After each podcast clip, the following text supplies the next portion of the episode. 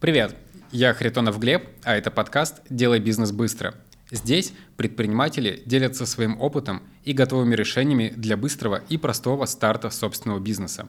В каждом эпизоде подкаста реальный кейс и история предпринимателя, который прошел свой собственный путь к успеху через ошибки и кризисы. Здесь мы отвечаем на сложный вопрос, как открыть свой бизнес быстро, простыми словами, с помощью фактов и реальных примеров.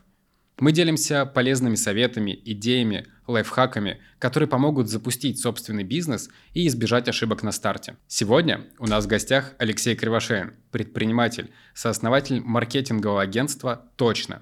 Человек, который прошел путь от ремесленника до инвестора – за 9 лет предпринимательства Алексей создал больше 400 отделов маркетинга для различных компаний, разработал уникальную методику выбора стратегий и основал медицинское комьюнити MedConnect. А еще он активно инвестирует в стартапы, помогая им воплощать свои идеи в жизнь. У меня есть история, что ты родом из Екатеринбурга, вот, угу. и работал на военном предприятии. Просто интересно было, кем.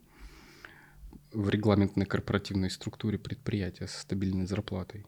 Ну да, так это, было. собственно, меня и раздражало, потому что мне хотелось быстрее, хотелось создавать свои правила игры. Я где-то года, ну, 4 года там проработал, где-то через 2-3 года понял, что все, уже это потолок. Мне надо тут теперь отсидеть 10 лет, чтобы сделать какой-то следующий шаг а мне хочется быстрее развиваться, и поэтому я ушел делать свое дело. Как родилась тебе идея, да, то есть это вот это желание э, быть не привязанным к какому-то объекту, в который тебе не дает даже выехать из страны, или просто именно менять э, правила самостоятельно? Меня позвал делать э, общий бизнес партнер в Москву, э, в сферу, в которой я особо не разбирался, но как бы мы договорились, что э, у нас 50 на 50, что с него там продажи, ему нужен надежный человек в производстве, разберусь, тут ничего сложного, он мне поможет. Для меня это ну, была возможность тогда а, реализовать как раз вот этот внутренний порыв, уйти э, из вот этих регламентов, э, иерархии и попробовать что-то самому сделать. А вы сразу запустили маркетинговое агентство или это сначала было что-то другое? А, мы запустили в 2014 году маркетинговое агентство, как раз когда там, я уволился с военного предприятия. До этого у меня тоже были э, такие предпринимательские проекты, причем совместно тоже с Кириллом, с моим партнером, там еще другие ребята участвовали. Мы, знаешь, любим рассказывать, что в 2012 году мы закрыли тот бизнес, на котором ВБ сейчас делает э, миллиарды. А, у нас был интернет-магазин спортивной одежды, экипировки футбольной. Была направленность на футбол, потому что мы любили футбол, и у нас был такой сайт ekbfutbol.ru. Мы родом из Екатеринбурга. Была в чем концепция? Там в городе много игровых площадок любительских, а, где проходят различные турниры. А, но таблицы этих турниров висят только в раздевалках около этих площадок. Ну, то есть нету онлайн, а, как там, например, РПЛ посмотреть ты не можешь. А как идет твоя команда, как сыграли соперники и все остальное. И мы взяли, просто наладили такую историю, что каждую неделю мы с этих площадок собирали реальные данные актуальные. Бумажные таблицы. Да-да, и размещали их на сайте. Таким образом получили трафик всех футболистов в городе, а потом прикрутили туда, нашли поставщика футбольной экипировки, бутсы, вот эти все там костюмы. И у всех команд появилась еще и своя собственная форма после этого. Ну, там чаще скорее покупали не команды, хотя было направление B2B, там форму под команду, а чаще бутсы, вот экипировку, мячики, все такое. Просто для себя, да? Да, да, да. И модель-то в чем была, что это интернет, то есть полностью онлайн, не было офлайн точки. Сначала мы сняли офис, и оборудовали его как под примерочную. Пару дней он поработал как примерочная, потом мы поняли, что смысла в этом нет никакого, проще доставлять, сделать как сервис, и в этом тоже есть добавленная стоимость, а тогда как бы такой интернет-доставки в 2012 году еще особо не было. Никто к этому не привык, а тут магазин, который предоставляет тебе такой сервис. Плюс По сути, как Ламода сейчас, да? Да, Приезжает да, да. на дом тебе Да, да, доставка. вот э, я был таким чуваком, который с, с пакетом, э, несколько размеров выбранной модели, привозит клиенту, а он меряет, э, что подходит, он покупает, остальное мы А это было уже после того, как ты уволился оттуда, или это было параллельно? Нет, это было вот как параллельно. раз параллельно. Это тогда а, были Тогда такие ты пробы. как раз почувствовал, да, что можно работать не там, где ты работаешь, и вообще работать на себя, в принципе. Да, но знаешь, чем это закончилось?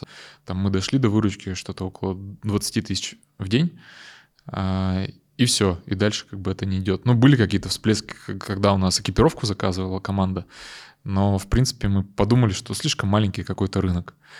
И все, и закрыли этот проект, перестали заниматься. А так, по идее, можно было бы сначала пойти в волейбол, в баскетбол, ну, или в другие много, города, в принципе. В другие города, в другие сегменты с этой же моделью. Угу. Но тогда, видишь, голова так не работала как бы широко масштабно. Потом в итоге, ну, получается, партнеры переехали в Москву и предложили тебе тоже, да? Ну, один, ну, один партнер Кирилл, переехал, да. да, Кирилл переехал. Он работал в маркетинговом агентстве в Екатеринбурге. В Екатеринбурге они стали одни из самых крупных. А, и они решили открывать офис в Москве. Переехали сюда, несколько месяцев поработали, и собственник там, я не знаю доскональной истории, но приняли решение здесь не развиваться. А Кирилл решил остаться в Москве и продолжать развивать самостоятельно, уже с нуля как бы начинать этот бизнес. Вот, и он э, позвал меня, и он мне когда позвонил, я помню тоже этот день, я там ехал как раз с работы э, на машине домой, и он мне позвонил, э, мы с ним это обсудили, и я у него спрашиваю, где я, где маркетинг, как бы я ничего про это не знаю. А он говорит, да, это в принципе не страшно, разберемся, главное, чтобы была энергия, желание делать свой предпринимательский проект. А где ты вот как раз находил те самые ключевые компетенции? То есть э, понятно, что вот оно предприятие, да, вот это военное, и маркетинг — это вообще просто другой мир фактически. И это, с одной стороны, авантюра, с другой стороны, такая хорошая возможность, которую не хотелось, наверное, упускать. Предприятие военное тоже меня многому научило. А, там, начиная от дисциплины, заканчивая структурностью и там, всему остальному, что из этого следует. А я это как раз привнес скажем так, забрал с собой лучшие практики, но оставил всякую бюрократию и все остальное оставил там. Вот, поэтому если там ты про, про навыки, то вначале, конечно, никаких навыков не было. А, ни навыков продаж, ни навыков управления командой, ни навыков построения продукта, вообще ничего. Просто только на энергии и на желании, и на идеи мы начали этот бизнес на кухне, как мы рассказываем. Но постепенно а, начали нанимать сотрудников, потому что, а давай начнем. Это же все же нанимают. Ну да, как бы не самим же работать. Сначала сами работали, сами вели клиентов, но у нас никогда не было даже в голове, что мы на этом как бы остановимся. Мы же бизнес делаем. Значит, завтра надо нанять сотрудников, потом надо там сделать сайт, э, надо начать делать маркетинг. Почему? Потому что ну, бизнес должен быть с сайтом. А, как наши клиенты думали, так и мы, в принципе, думали ну, да. тогда. Только как будучи маркетинговым агентством, мне кажется, проще да, сделать себе сайт самостоятельно, с одной стороны. Ну, здесь и да, и нет. Если взять э, там какой-то конкретный инструмент, сайт, например, угу. то, конечно, проще. И у нас тогда был ну, крутой сайт, который вышел в топ очень быстро, мы там все хорошо сделали. Но есть обратная сторона. Вот мы маркетингом занимаемся, предоставляем его уже 9 лет. Там продукт менялся, обновлялся, и, и мы его хорошо эту сферу знаем. Но вот системно своим маркетингом, своим продвижением, продвижением своей компании занимаемся, наверное, года 2-3. То есть до этого просто мы развивались органически, по рекомендациям, через нашу бизнес-сеть, это так называют. Но сейчас это, как я понимаю, сервис такой уже, то есть это не совсем даже маркетинговое агентство, как я понимаю. Или это сразу было так? Изначально э, это было маркетинговое агентство, но мы всегда закладывали в него в основу продукта вот человека, который управляет э, инструментами. То есть мы не просто там сделать сайт, запустить рекламу, заняться SEO, там, SMM, фотографиями, продакшеном или чем-то еще. Э, мы про то, чтобы понять, что нужно бизнесу, что точно даст ему рост, Какая бизнес-задача? Как маркетинг может повлиять на, на бизнес?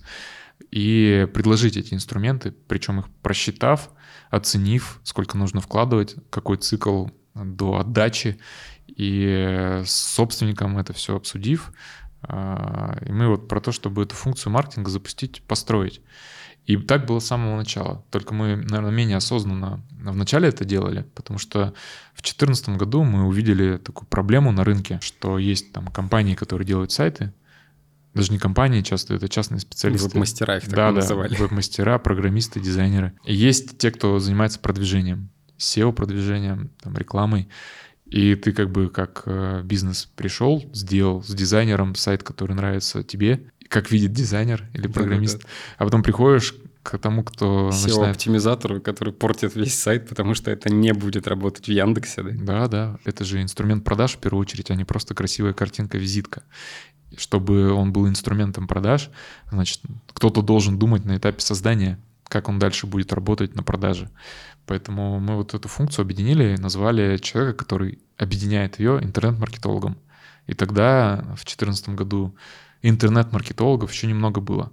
И мы молодая компания, и наш сайт э, очень быстро вышел в топ по запросу комплексный интернет-маркетинг, потому что это новое понятие было. Ну, это реально очень круто. Я помню, в 2013 году я руководил интернет-магазином. У меня как раз была подрядная организация, которая его разрабатывает, другая, которая делает SEO, третья, которая делает рекламу. А моя должность называлась редактор сайта, потому что интернет-маркетолога тогда, в принципе, как ну, термина вот. просто не было. Сначала вы все равно, по сути, делали просто сайты, да? То есть это вам получается, с течением времени пришло понимание, что можно делать и то, и другое комплексно? А, нет, мы сразу делали а, сразу же, и то, и другое, пошла. просто мы не выделяли сначала стоимость интернет-маркетолога mm. как э, ну, отдельная позиция в чеке. У нас была история, что вот разработка сайта столько-то. Были подрядчики uh-huh. по сайту, были подрядчики по рекламе там и по SEO, а наши специалисты — это интернет-маркетологи. Вот, и мы как бы за счет этой добавленной стоимости, давая их, а, зарабатывали. Но не было отдельной строки в чеке, что вот за маркетолога столько-то платите, потому что рынок, э, ну, может быть, он бы на самом деле нормально реагировал, но в нашей голове тогда было, что это невозможно а, выделить этого человека как отдельного. Но потом, вот если сейчас нашу модель взять, и сейчас у нас директор по маркетингу на аутсорсе, и у нас э, прям расписано каждый в команде, кто сколько стоит, в том числе и наш директор по маркетингу. То есть по факту мы даем управленца, который не только вот между двумя инструментами, разработка сайта и их продвижение, тут есть там инструменты пиара, коммуникации, настройка CRM, системы сквозной аналитики, чего-то сейчас только нету для того, чтобы запустить маркетинг системно и продуктивно. И вот он а, как бы эту комбинацию понимает, а, привлекает нужных субподрядчиков, формирует для клиента такой облачный отдел маркетинга и руководит им. И вот клиент понимает, сколько он тратит на каждого специалиста, сколько бюджета он тратит в каждый инструмент. И наш директор по маркетингу здесь сейчас отдельной строкой уже идет. Это очень круто. А кому такая история подходит? Каким бизнесом? Большим, маленьким или, может быть, каким-то вообще любым? подходит тем, кто понял как раз, э, что ему нужен вот управленец э, на блок маркетинга. Э, то есть у него уже маркетинг запущен, это не с нуля чаще всего. Uh-huh. Потому что те, кто с нуля начинают, они думают чаще действиями. Мне нужно сделать сайт, мне нужно запустить рекламу. И они нанимают ребят, которые это сделают. А потом у тебя в какой-то момент оказывается, что несколько подрядчиков в разной сфере — зацеплены на собственника, либо на какого-то топ-менеджера, который маркетингом руководит. И с одной стороны это не объединено в систему, с другой стороны каждый инструмент э, просит ресурсов для того, чтобы дальше развиваться и показывать новые результаты. И кто-то должен принимать решение, а какой инструмент важен, а какой менее важен, куда перераспределить деньги. И вот тут появляется запрос. Сначала запрос просто на то, чтобы был какой-то менеджер, который все, всем этим управляет. И сейчас появился директор по маркетингу, потому что добавилось еще к операционным функциям ну, такая стратегические скиллы, финансовое планирование, просчет окупаемости, вот это все как раз то, что входит в задачи директора по маркетингу. А почему компании выберут, например, а, облачного человека, а не в штат, например, директора по маркетингу? Функция маркетинга становится очень важной функцией бизнеса. И это понимают все больше и больше компаний. И э, когда такое происходит, э, конечно, люди нанимают штат. Ну, потому что функция, от которой зависят мои деньги, э, логично, что ее нужно там, развивать in-house. а, но просто не всегда сразу могут нанять. Если взять 2014 год, то тогда интернет-маркетологов вообще не было. То есть мы там были теми ребятами, которые на практике воспитывают этих людей, а, вместе там с ними строят этот продукт. Потом появилась куча курсов, и на рынок хлынуло много маркетологов, но практики у них ноль. И вот сейчас только-только, наверное, последние пару лет, э, что мы видим там в своем найме или в клиентском найме, мы иногда помогаем нанимать инхаус тоже. Более-менее люди уже приходят с практикой, с какой-то технологией работы и так далее. Но э, ты, если предприниматель, который только-только начал как бы к этой задаче подходить, нанять этого маркетолога или директора по маркетингу, бывает сложно определиться, э, кто подходит, потому что один придет, предложит один подход, у другого там свое видение и так далее. И, и как... инструментов стало очень много, что, в принципе, и все подходы могут быть хороши, а во все сразу не ринуться. Один называет стоимость 150, другой 250, а третий 500. А зависит ли от стоимости результат? Э, вот, честно... Понять можно только на долгой дистанции. Да, да, да. Поэтому мы здесь появляемся как альтернатива. И мы говорим, что мы не заменим полностью штат. То есть э, так или иначе нам нужно как аутсорсу, как консалтинговые компетенции заземлиться на кого-то, кто в штате. Сначала это сам собственник, а потом появляется маркетолог, мы помогаем его нанять, потому что становится очень много процессов. Но аутсорс — это ну, вот наша, наша компетенция — помочь выстроить. То есть помочь э, правильно запустить, правильно настроить процессы, собрать команду эффективную, э, им правильно там прокинуть KPI-цели, оценивать э, эффективность, э, внедрить систему принятия решений в маркетинге, потому что у каждого инструмента свой цикл. Ну, в общем, очень много нюансов, которые либо можно проходить самостоятельно, либо вот нас можно там рассматривать как наставников, которые помогают этот путь пройти. И пройти его быстрее, с меньшими затратами и так далее. Мы те, кто помогаем эту функцию выстроить от момента, что ты как бы эту задачу начинаешь решать до момента, что ты чувствуешь, что маркетинг уже дает э, какие-то результаты. Вы запустились в такое время, когда много произошло в событий разных, да, там, и как вы, в принципе, переживали это как компания, потому что есть такое поверье в России, да, что первым режут неважные косты, рекламу, маркетинг там и так далее. Сейчас поменялось как-то это, и как это было раньше? В 2014 году, когда мы только запустились, это был э, конец лета, там осень, и если помнишь, в конце года доллар стал стоить... В два раза больше, да? 35, да, 70. Это был такой первый кризис, э, но мы тогда мы его не ощутили. Ну, то есть мы были начинающие, с нулевой точки, какая разница там, расти, а, не мешает, в принципе, ничего. Первый такой серьезный, наверное, кризис для нас был 2020 года. У нас осталось за неделю 30% от нашей выручки. А, потому что, да, как раз а, все тогда остановились, зачем нам маркетинг, а, остановили бюджеты. С одной стороны, как бы их можно понять, ну, потому что когда все турбулентно, то тебе проще ничего не делать и дождаться, пока какая-то тенденция начнет выстраиваться, чтобы начать туда, в эту сторону развиваться. Поэтому клиентов можно понять. Но мы тогда посмотрели на эту историю как на незрелость своего бизнеса. Понятно, что у рынка есть такое отношение к маркетингу, мы его изменить не можем, но это же индикатор того, что наш продукт, значит, не особо нужен. Люди а, не считают его настолько важным, чтобы... Чтобы продолжать платить, да, угу. за него. И мы начали очень серьезно заниматься продуктом, начали серьезно заниматься командой, э, строить HR-блок, выстраивать все процессы. На бизнес посмотрели как, скорее как на систему. 2022 год — когда эта вся история случилась, при том, что э, на рынок маркетинга это тоже повлияло очень неслабо. Самые активные каналы просто кончились. Да, да. Во-первых, да, изменилась вообще история с продвижением, кончились эти активные каналы. Во-вторых, ушли, э, рынок сам сузился, ушло много брендов, которые вливали в этот рынок деньги. Соответственно, если идти сверху, там компании большие которые работали с этими брендами, они начали смотреть на сегменты а, ниже, средний бизнес, малый бизнес, где мы как бы чувствовали себя вольготно, они начали поддавливать. Вот. Э, ну, в общем, передел рынка, назовем это так, э, в 2022 году запустился, но мы уже не испытали такого кризиса, ну да, там как раз за счет того, что таргетинг перестал работать, а, у нас э, остановилась там треть клиентов, 30% выручки отпало.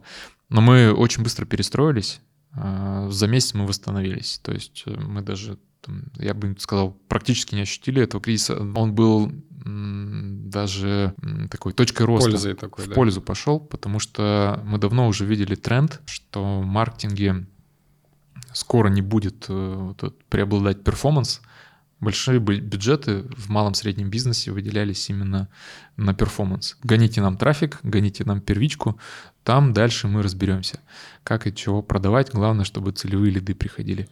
Но конкуренция во всех сферах, она растет.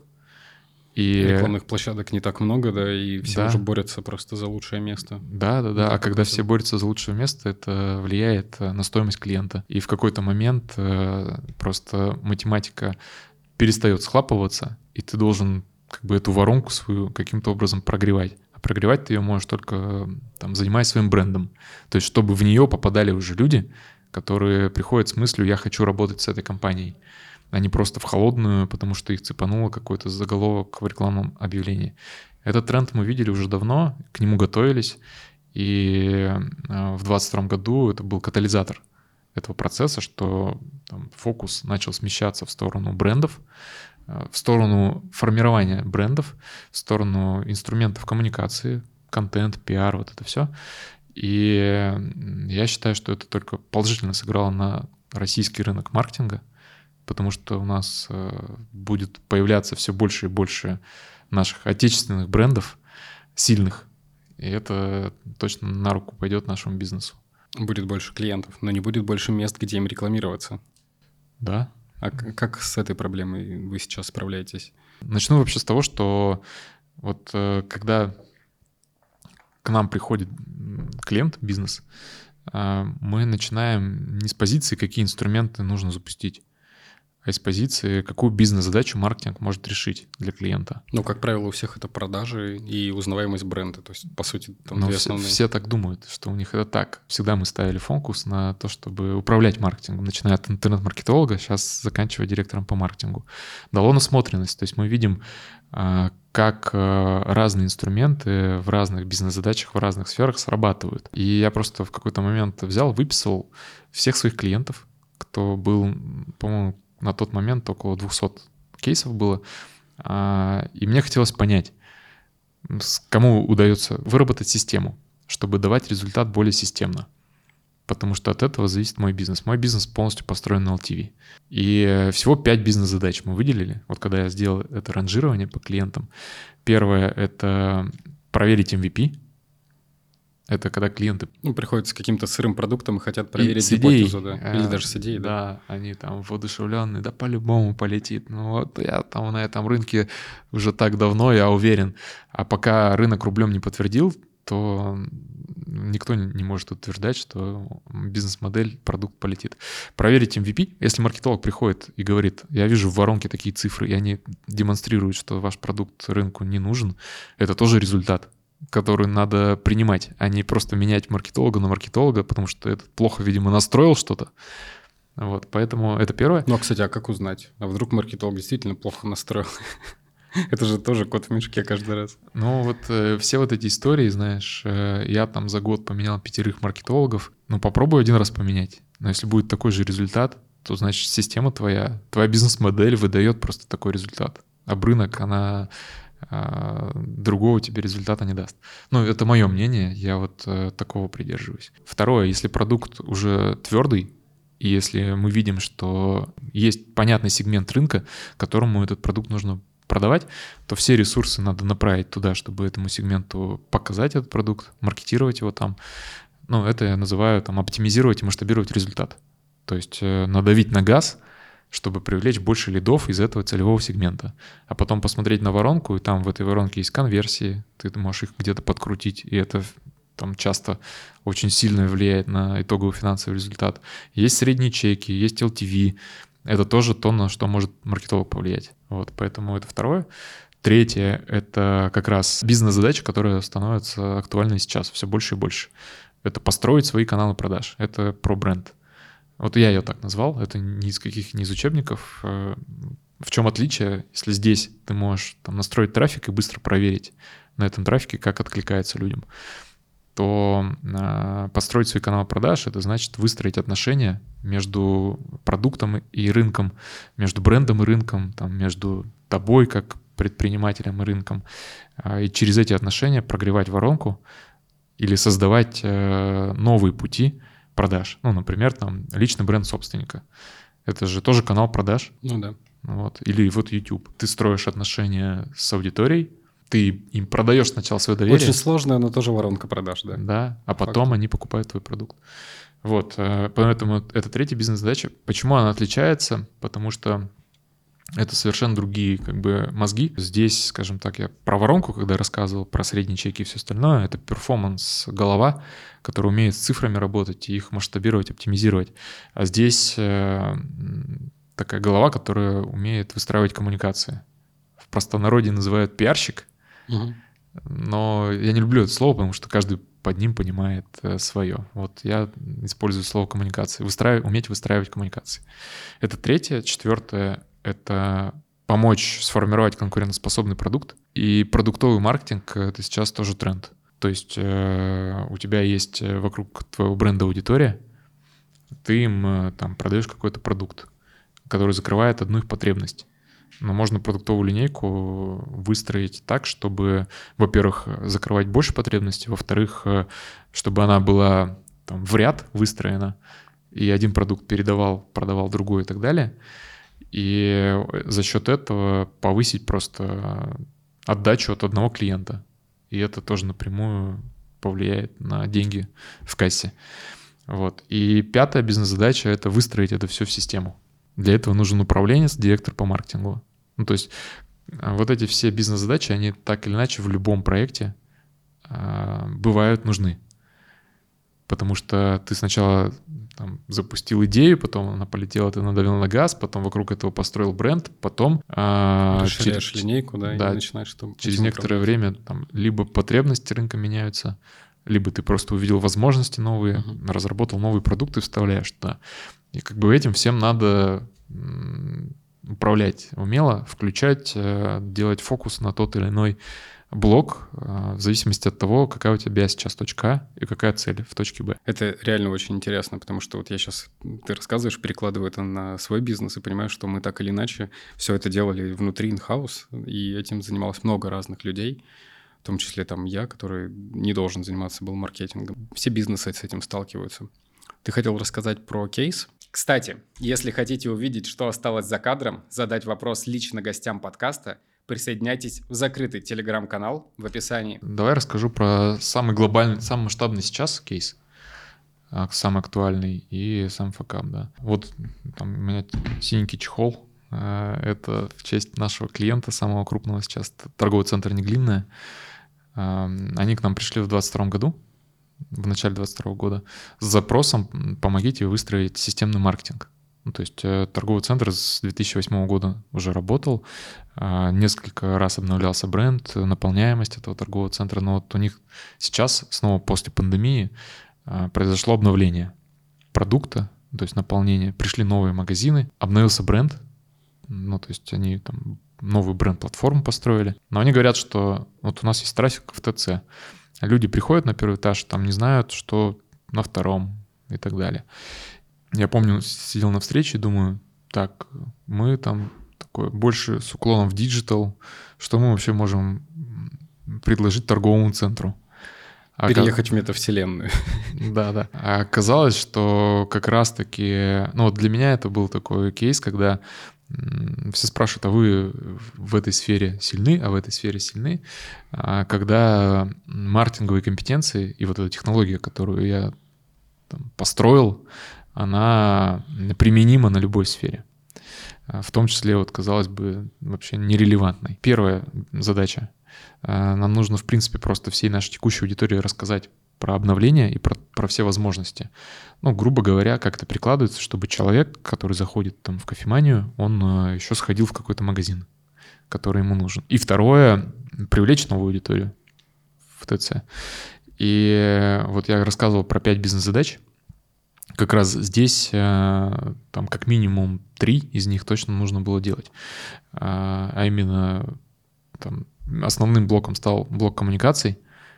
То есть э, мы стали системно вести разные каналы, запустили вообще новые каналы. Там сейчас есть ТГ-канал на Неглинной. Это как медиа района, где э, мы рассказываем не только про торговый центр, но и про рестораны, про театры, про их события и так далее, про то, что открывается на районе. Люди туда заходят, читают, и туда мы там потом интегрируем какие-то продуктовые свои нужные э, посты. И вот э, запустили целую редакцию, которая, соответственно, в разных каналах производит контент, люди подписываются и читают его с какой-то концепцией. Плюс э, куча партнеров на районе, которые тоже рассказывают, э, построили сеть партнеров, которые рассказывают про наши инфоповоды, мы рассказываем в своем канале про их инфоповоды. И вот э, такой обмен идет аудиториями и информацией. И есть performance-блок, немаловажный, чтобы люди подписывались, в частности, там на email, и мы им показывали акции магазина, актуальны новые магазины и все остальное, сезонные какие-то предложения. Э, здесь тоже там продумана цепочка. Человек подписывается на за парковку, э, либо перетекает вот из каналов коммуникации, соцсетей, телеграмма и всего остального, либо просто офлайн трафик тоже сюда садится. И вот две эти истории параллельные, общая команда, которую мы построили, наверное, человек 15 суммарно, работают над проектом. То есть раньше у них была команда развития, э, вот штатная, там три человека, директор по развитию и два специалиста. И вот мы на них э, еще наслоили вот эту команду. У каждого блока есть свой управленец. Сделали так, чтобы это все работало в системе, в одной структуре. И это начало давать очень большой и быстрый результат. А в офлайне вы, получается, ничего не делали? То есть ваша digital компетенция? Нет, нет, в офлайне у них там периодически проходят ивенты какие-то с партнерами на районе, либо в самом торговом центре. Делали э, рекламу там outdoor, indoor. То есть, э, ну, здесь просто как бы разобрались, либо привлекли тех, кто уже умел это делать. То есть, э, вот этот директор по маркетингу, он запускает не то, что умеет, а то, что нужно для А то, что нужно, да. А то, что нужно, это кроется в базе партнеров. Там есть те, кто умеет телеграм-канал вести. Все, вот тут нужен телеграм-канал. Давайте э, начинаем делать. E-mail цепочки, там делать аутдор, рекламу, э, ивенты. Ну вот таким образом формируется команда. И за счет вот этого распределения труда такого, никогда на одном маркетологе все – нужно и здесь успеть, и тут, э, и здесь людей встретить, и здесь рекламу включить, и все остальное. А когда есть проекты по направлениям, эти проекты завязаны на руководителей как бы блоков, а эти руководители завязаны на клиента. Каждый из них там собирает стратегию бюджетирования своего блока, а, и мы понимаем, как это в совокупности работает. Вот такой подход э, дал очень большой результат. А, там буквально за полтора года, в начале 22 года они с нами начали, ну, вот сейчас, там осень 23-го, они по трафику а, выросли в три раза. Ну, понятно, что это не только маркетинг, то есть большое значение имело наполнение торгового центра. Например, там в 2020 году или 2021 приехало «Золотое яблоко», это дало шлейф, ну и все остальные тоже. То есть продуктовый маркетинг, это тоже, продуктовая история тут uh-huh. тоже большую роль играет. Но вот э, коммуникационная в совокупности с продуктовой дала такой э, прям boost. Очень крутой. А что про какие-то неудачные кейсы? Мы работали с э, атлантами, есть uh-huh. такой бизнес-клуб сейчас, Миша Воронин, я с ним очень дружу. Мы познакомились перед э, тем, как э, он начал делать форум 2019 года. Он раньше делал крупные бизнес-форумы в Крокусе на несколько тысяч человек. В 2019 году это был форум в Сколково, и задача была привлечь 2000 человек, продать 2000 билетов. И у него был подход тогда, что вот есть ивенты, раз в год крупный ивент, и он за 4 месяца до этого ивента собирает команду маркетинговую, потому что весь год ее держать смысла нет. Вот, и мы попали как раз э, на эту историю, договорились с ним работать. И он пришел к нам, э, подкупил, ну, во-первых, большой задачей, во-вторых, э, у него супер продумана была стратегия, что называется «бери и делай». Он расписал там кучу каналов, как коммуницировать, все позиционирование, кто целевая аудитория, почему они должны прийти. Вообще все досконально расписал. Смотришь э, и доверяешь, знаешь, этому документу. Мы вписались, начали делать. Была тема «Стратегия для твоего бизнеса 2020». Ну, то есть на следующий год приди на этот форум, там за три дня, через мастер-майнды плюс послушай крупных людей крутых и сделай, разработай стратегию роста своего бизнеса на следующий год. А, и мы начали под это все упаковывать, запускать все эти инструменты, каналы привлечения. До форума остается полтора месяца. Задача 2000 человек. У нас продано 50 билетов. Мы, и мы потратили 50% бюджета. А, все почему? Потому что вот этот заголовок «Стратегируй», разработай стратегию. На тот момент малому среднему бизнесу был вообще просто непонятен не было просто возможности э, за 4 месяца рынку эту идею продать, что надо вообще какой-то стратегией заниматься. Люди просто хотели на форум прийти послушать вдохновиться, как раньше они всегда это делали. Uh-huh. А Миша как бы вот такую инновационную идею рынку решил предложить. Ну, сейчас-то не все стратегии делают спустя там 3-4 года, а тогда никто даже так, про такой инструмент э, не думал. Что вы сделали? Мы как бы увидели, что просто с такой концепцией ну, не вставляется в рынок.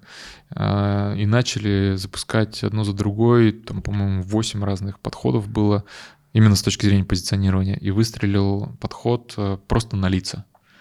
Самый рабочий креатив, я помню, как сейчас Рубен Варданян говорит, э, приходите на форум 11 ноября, мне кажется, мы будем говорить на нем очень важные вещи.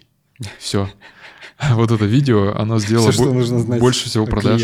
Да, да. Ну, то есть сработали креативы на лица, а не на вот эту глобальную идею, там, наполненность. Мише не было обидно вот это вот, когда самый лучший креатив вообще ничего не рассказывал о том, что там будет и почему это полезно людям? Слушай, да нет, э, мы с ним э, как раз все это вместе запускали. У него в фокусе был маркетинг, угу. и мы с ним очень плотно работали. То есть он понимал, что это нормальная история. Если не работает э, одна связка, надо что-то пересобирать, делать другую. Ну, это очень важно, потому что, мне кажется, даже немногие предприниматели могут, знаешь, отказаться от своей вот этой гениальной идеи. Это вот про проверить MVP. Да, про проверить MVP. А в чем факап? То, что мы как бы не думали тогда такой категорией, что надо проверить этот MVP. А просто почитали документ, в котором все, в принципе, нормально расписано, все да, да, делать. Просто забабахали туда большое количество бюджета в это MVP. Угу. А оно не полетело. Так тоже бывает. Главный опыт, знаешь, принять это и теперь знать и продавать ну, вот. этот опыт другим людям, чтобы они не сталкивались с такой проблемой. А я что и делаю. Это очень важно.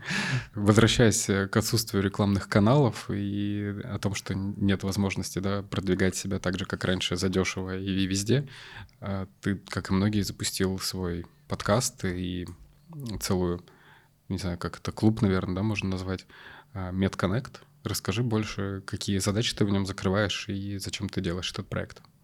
Это не было в стратегии, маркетинговый, запускать э, именно подкаст или запускать сообщество. MedConnect сейчас — это комьюнити-проект для управленцев и владельцев э, в медицинской сфере. Почему медицинской? Потому что в нашем портфеле, и у нас, в принципе, там большой опыт в медицине, сейчас в нашем портфеле много клиник.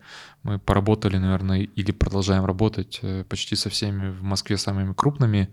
К плюс 31, СМ клиника, GMS, EMC, ну, такого рода клиники.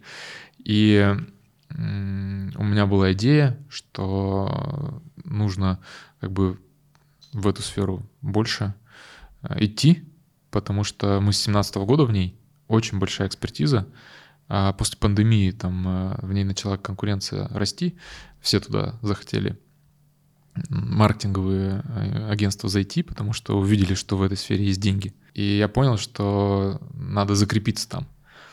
А, то есть надо приобретать больше нетворк, надо закрепить вот свой успех, свои кейсы, показать всему рынку. И для этого просто запустил маркетинговый инструмент, там нанял ребят, которые умеют запускать маркетинговые воронки, которые продают через вебинары. И сделал серию вебинаров про продажи, маркетинг и сервис в медицине. Позвал разных экспертов, интегрировал туда, в эту серию своих экспертов, и с идеей, что наберу вокруг, э, то есть не один вебинар, а прям серию на разные темы, э, генеришь э, людей на серию, и так проще привлекать. И мы собрали за, за месяц там около 500 человек на базе телеграм-канала, провели серию этих вебинаров, все нормально, маркетинговая гипотеза сработала, выполнили свои продажи, которые хотели, но закрывали ее винным вечером. Ну, то есть из онлайна перейти в офлайн и mm там как бы познакомиться и что-то еще допродать была такая идея. Но на винном вечере я увидел совершенно другой эффект. То есть, во-первых, пришли очень крутые люди, там топ-менеджеры вот этих всех э, брендов, и во-вторых, они просто, я вижу, там очень э, вдохновленно, плотно общаются друг с другом, делятся, задают вопросы, то есть их прям не оторвать было. Э, я понял, что есть запрос на коммуникацию, на общение просто в сфере медицины у людей. И все окей? Да. А, да, нормально. Да. И дальше начал э, звать э, на подкаст не экспертов в маркетинге, а угу. там топ-менеджеров, владельцев клиник. Э, и себя тоже начал пробовать в роли такого человека, который ведет интервью. Но всегда ставил себя в позицию предпринимателя, ну, из позиции, что мне интересно. И мне, для меня реально сфера медицины раскрылась совершенно с другой, с другой стороны. То есть через людей я лучше ее понял, не только через маркетинговые задачи, которые мы раньше решали для медицины, а именно через людей, которые внутри, которые работают, а, и смог это в подкасте передать. И вокруг этого органически собралась там большая аудитория которая сейчас э, плавно перетекает в офлайн. Мы делаем экскурсии в клинике, мы прям приходим, нас клиника принимает, э, рассказывает о себе, водит по коридорам, по палатам, все показывает. Э, и это интересно людям. Приезжают на эти экскурсии ребята там из Минска, из Питера, из Казани, Калуги. Э, ну, география большая. То есть специально на два часа в Москву люди едут для того, чтобы увидеть, как в какой-то клинике, в которую мы идем, все устроено. И им это интересно. Проект решил задачу маркетинговую, которая изначально стояла, но он уже становится таким чем-то большим. Я говорю, что это стало сейчас э, моей зоной развития, потому что вот этот медицинский бизнес и люди в нем, э, они позволяют на жизнь вообще даже смотреть по-другому. Насколько это помогло тебе укрепиться в ну, в бизнесе клиник, да, в маркетинге разного медицинского? Ну, помогло. Угу. Если коротко, то помогло. А, Отлично. Да. Ну, то есть э, а, проект э, все равно финансируется из маркетингового бюджета агентства точно. А, и так как э, оттуда деньги выделяются, значит, есть планы по продажам, по клиентам, по привлеченным лидам через этот пиар-проект, назовем это это так. Относительно агентства это пиар-проект в сфере. А, там планы выполняются, и помимо того, что есть продажи клиенты, а, мы а, через такие ну, коммуникации плотные, через общение такое, можем брать более крупных клиентов, нежели там в других каналах бы мы их привлекали.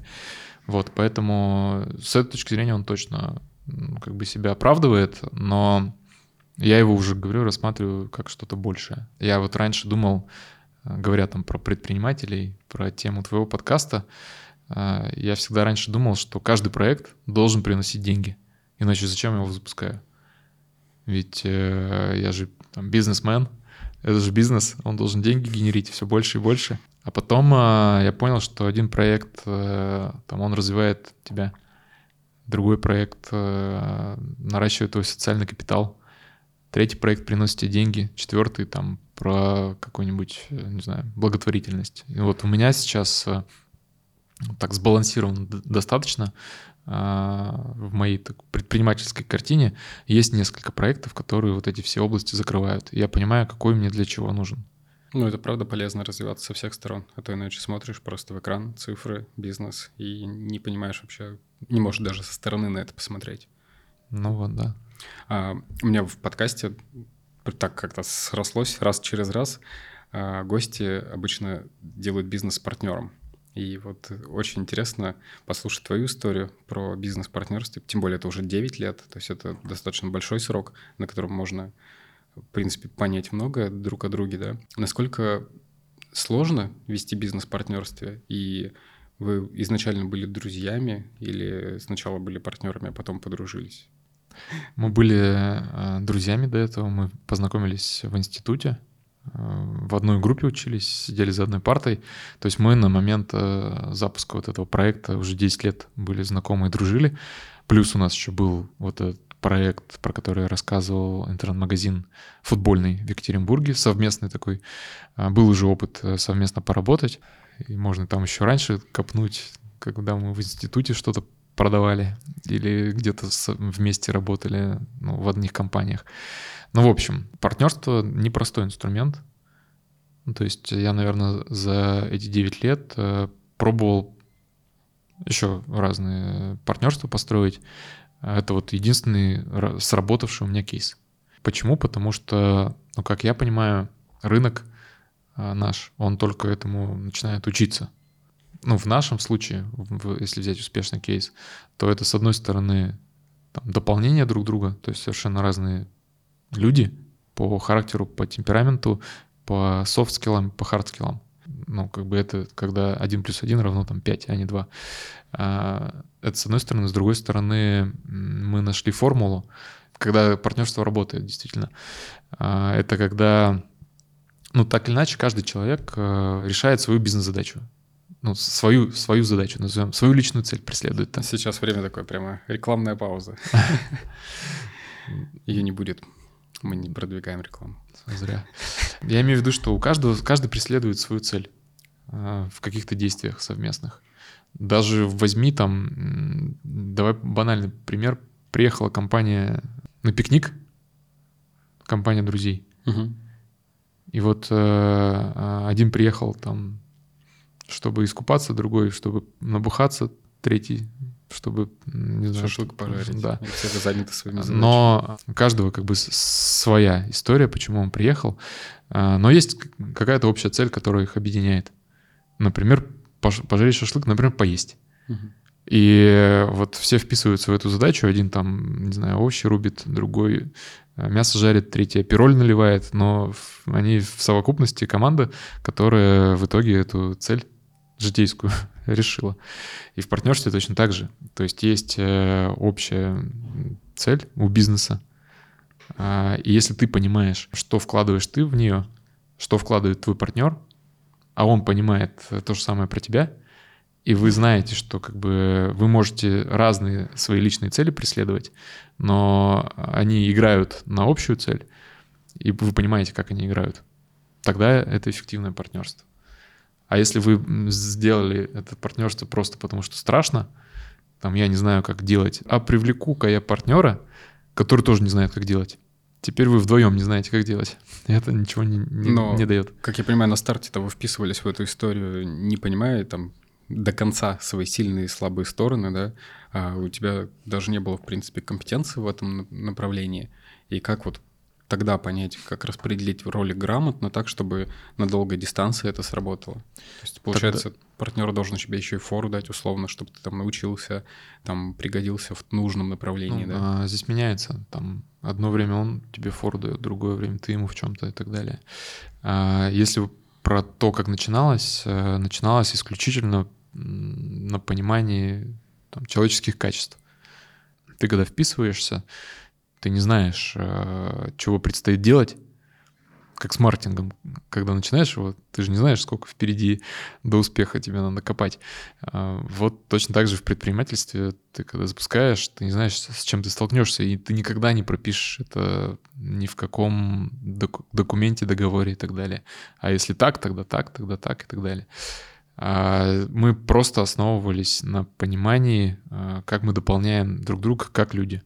Кирилл всегда рассказывает, что а, у него был выбор нанять там человека какого-то, либо привлечь меня, например, потому что я надежный, потому что я точно закрою эту область, которую мне доверят.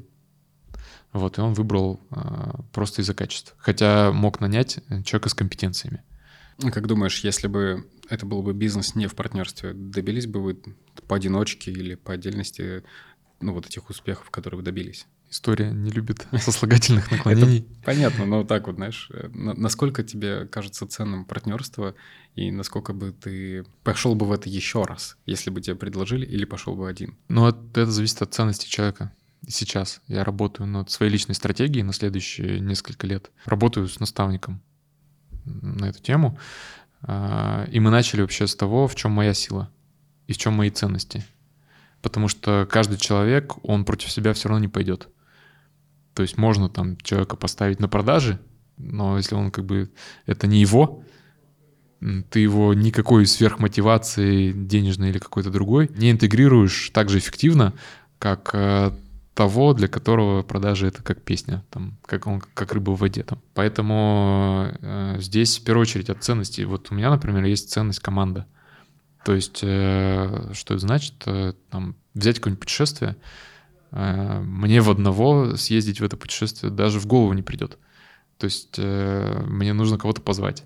Как, ну, как минимум там, с парой, с женой, как максимум собрать еще компанию друзей, чтобы повеселее было. Вот это деятельность, которую я люблю, любую деятельность я люблю в команде реализовывать. Вот, и это тоже как раз про партнерство. Ну, то есть э, мне интереснее запускать и проще, потому что у меня такая ценность есть. А если я буду один, мне как бы будет это против меня немного будет. Ну, это полезно ощущать в себе это, принимать это и идти с этим на самом деле. А вообще в целом, для чего ты занимаешься бизнесом? Какая цель у тебя личная в бизнесе?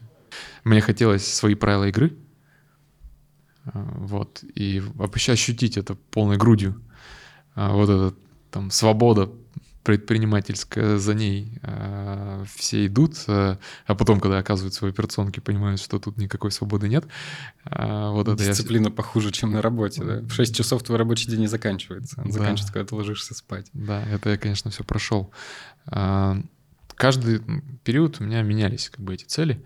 Э, сначала была вот эта история там со своими правилами игры, со свободой, а потом такая мечта, которая сейчас, например, остается тоже построить какой-то масштабный проект. Но если посмотреть, как это развивалось, э, в какой-то момент я понял, что я хочу э, сделать такой управленческий кейс и из человека в найме, потом ремесленника на кухне, а потом там какого-то местечкового предпринимателя с несколькими наемными сотрудниками и парочкой клиентов а, и так дальше, дальше, дальше, там топ-менеджмент, а, роль владельца, ну, то есть весь путь на своем кейсе пройти от начала до конца. Как все говорят там, а, что я на этом заводе от станка до, до владельца все, все процессы знаю, все видел. Вот э, у меня такая же история. Э, я сейчас, э, по сути, как бы операционно руковожу компанией. У меня есть несколько топ-менеджеров, которые мне помогают в этом, определять стратегию и реализовывать ее. Я хочу сейчас вот этот переход сделать. Это вот в моей личной стратегии лежит, про которую я рассказывал. И дальше из этой роли уже запускать другие проекты тоже предпринимательские. Конец этого списка, по-моему, не владелец, а инвестор, да?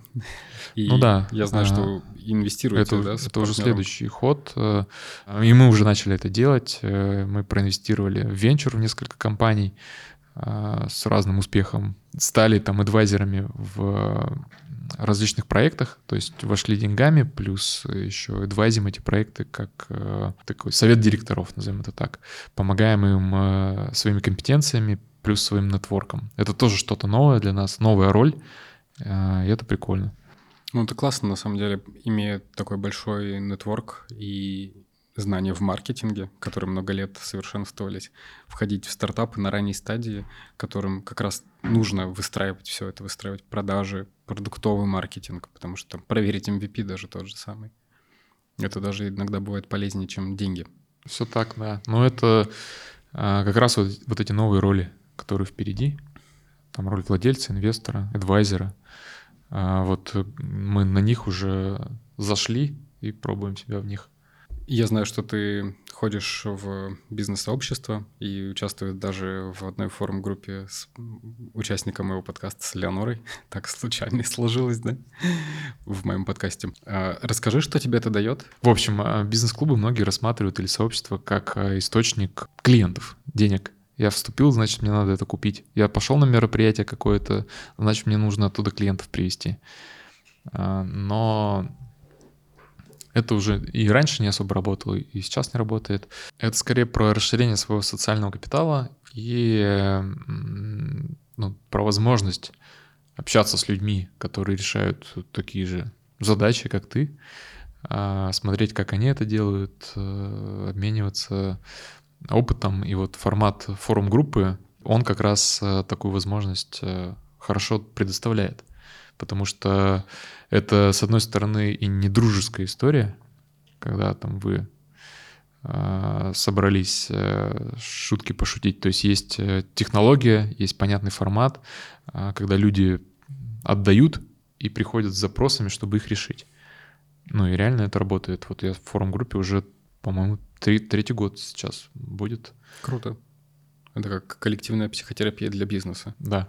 Фактически. Да.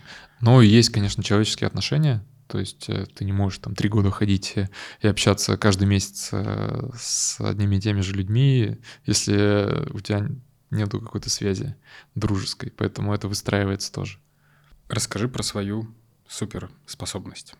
Суперспособность э, доводить все до конца. Не бросать на полпути, э, а получать какой-то результат, делать выводы и идти дальше. На этой суперспособности очень много чего дальше развивается, как на таком ядре.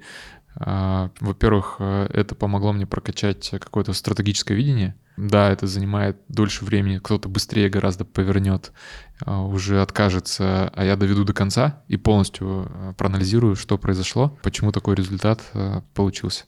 И это мне положит на полку как бы в моей голове эту книгу. Я вот так накопил кучу книг, и исходя из них я могу хорошо структурировать решения, видеть э, стратегически, чего не хватает, э, а, и как бы правильные, точные действия в компаниях предпринимать. Поэтому у нас сейчас э, родилось еще одно направление. Последние три года мы проводим стратсессии для компаний. А, это про то, чтобы посмотреть, что сейчас важно, что сейчас является точкой роста. Мы это, вот мы вдвоем с Кириллом, с моим партнером, он привносит как раз большую насмотренность э, через э, свой нетворк, а я привношу туда вот это структурирование и раскладывание по полочкам всего, что есть, и на пересечении мы находим какие-то решения.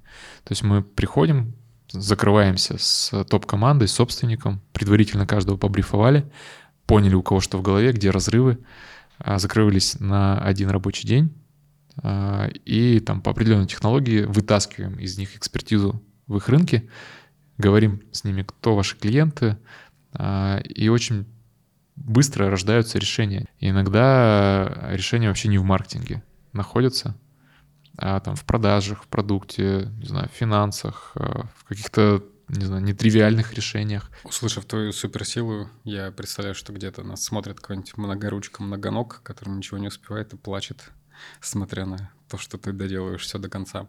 Это все было очень похоже на совет для предпринимателей, но я хочу услышать настоящий совет для предпринимателей, которые только начинают бизнес, которые, может быть, уже начали и вот ищут свою там маркет фит или там точку какую-то, которая уже сделает их бизнес настоящим бизнесом. Что ты можешь им посоветовать? Тут можно, наверное, от э, на свой путь посмотреть, да, и подумать, а если бы я в этой точке имел больше опыта, то как бы тогда развивался мой проект. Я бы тут две штуки выделил. А первое — это, наверное, про решительность, потому что было огромное количество незапущенных проектов, как вот та история с э, интернет-магазином по формату э, доставки Яком, э, которая могла бы, по идее, рынок захватить и стать уже масштабной. Если приходит какая-то идея, то стоит ее проверять. И у нас помимо вот того кейса было еще куча таких же, которые мы не запустили, а просто обсудили. А, а второе — это нужно воспринимать э, бизнес как профессию. Предприниматель — это профессия. Ей надо учиться. А, то есть ты берешь ответственность э, не только за себя, за людей, за людей, которым ты предоставляешь свой продукт. А, и чем быстрее ты поймешь, что это нужно делать профессионально, тем быстрее начнет расти твой бизнес. Класс. Очень такой по делу четкий совет. Спасибо большое. Спасибо. Подкаст «Делай бизнес быстро» можно слышать и видеть на основных площадках. Это Apple Podcast, Яндекс Музыка, ВКонтакте и CastBox. В видеоформате подкаст доступен ВКонтакте и на YouTube. Не забывайте ставить ваши лайки, писать вопросы в комментариях, ну и, конечно же, отправляйте ссылку подкаста всем своим друзьям, чтобы, посмотрев этот выпуск, они узнали больше. Кстати, если хотите увидеть, что осталось за кадром и задать вопрос лично гостям подкаста, Присоединяйтесь в закрытый телеграм-канал «Делай бизнес быстро». Он по ссылке в описании. Это закрытый чат для общения предпринимателей, нетворкинга и взаимной поддержки. Здесь мы достаточно откровенно обсуждаем проблемы и задачи бизнеса, помогаем найти решения и обмениваемся опытом и находим единомышленников, наставников, партнеров, ну и, конечно же, друзей.